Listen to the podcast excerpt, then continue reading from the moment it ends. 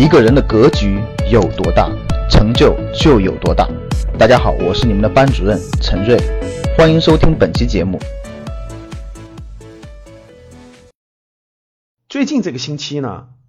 我正在看一本书，这个书呢是罗大伦写的，关于中医的一本书啊，名字叫做《中医祖传的那点儿东西》。再说一次啊，《中医祖传的那点儿东西》。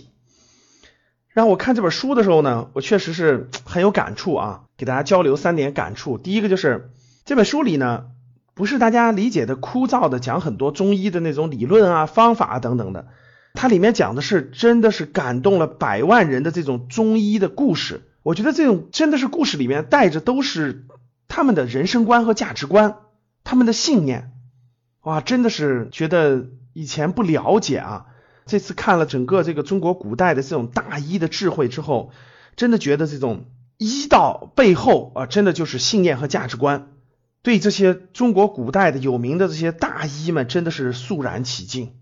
看到了这种优秀的这种信念和人生观、价值观，向他们学习。第二个呢，就是我自己定的计划啊，是二零二零年是围绕中医健康吧，是我阅读的一个重点。所以呢，我觉得哇，我感受到这个中医真的是博大精深，它不是单单站在人的这个器官的角度去考虑问题的，它是站在宇宙当中，真的在整个宏观当中，可以说是天体当中，然后与人体之间的关系，然后去考虑问题的。啊，真的是包括这种月份呐、太阳的高度啊、昼夜啊、五运六气的等等的来跟人体的关系去考虑问题的，所以它的这种视野更宽广，真的是中医的博大精深就在里面呢。第三个，我想感受的就是，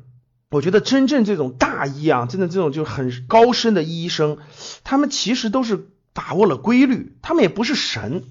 我觉得他们就是把握了规律，把握了这种人体在出现各种不同状况之后的规律，去做出应对和判断的。但我看到这个地方呢，我深有感触啊，我觉得它和投资是异曲同工之妙的，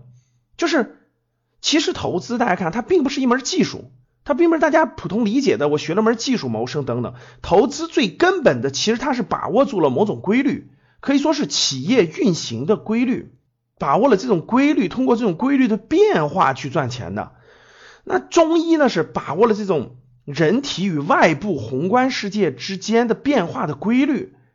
然后呢，去给它治疗的，真的是一种。更宏观的，所以各位我就能感受到了啊，中医为什么比较难呢？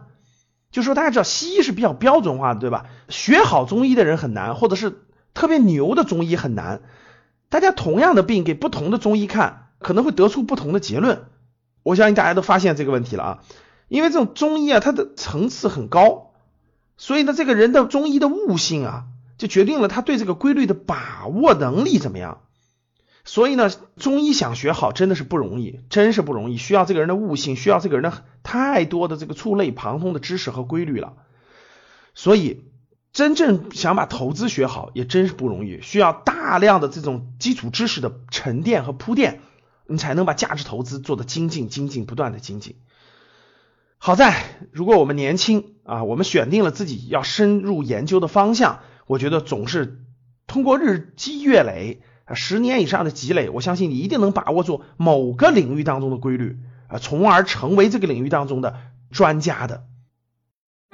想获得更多投资理财、创业、财经等干货内容的朋友们，请加微信幺二五八幺六三九六八。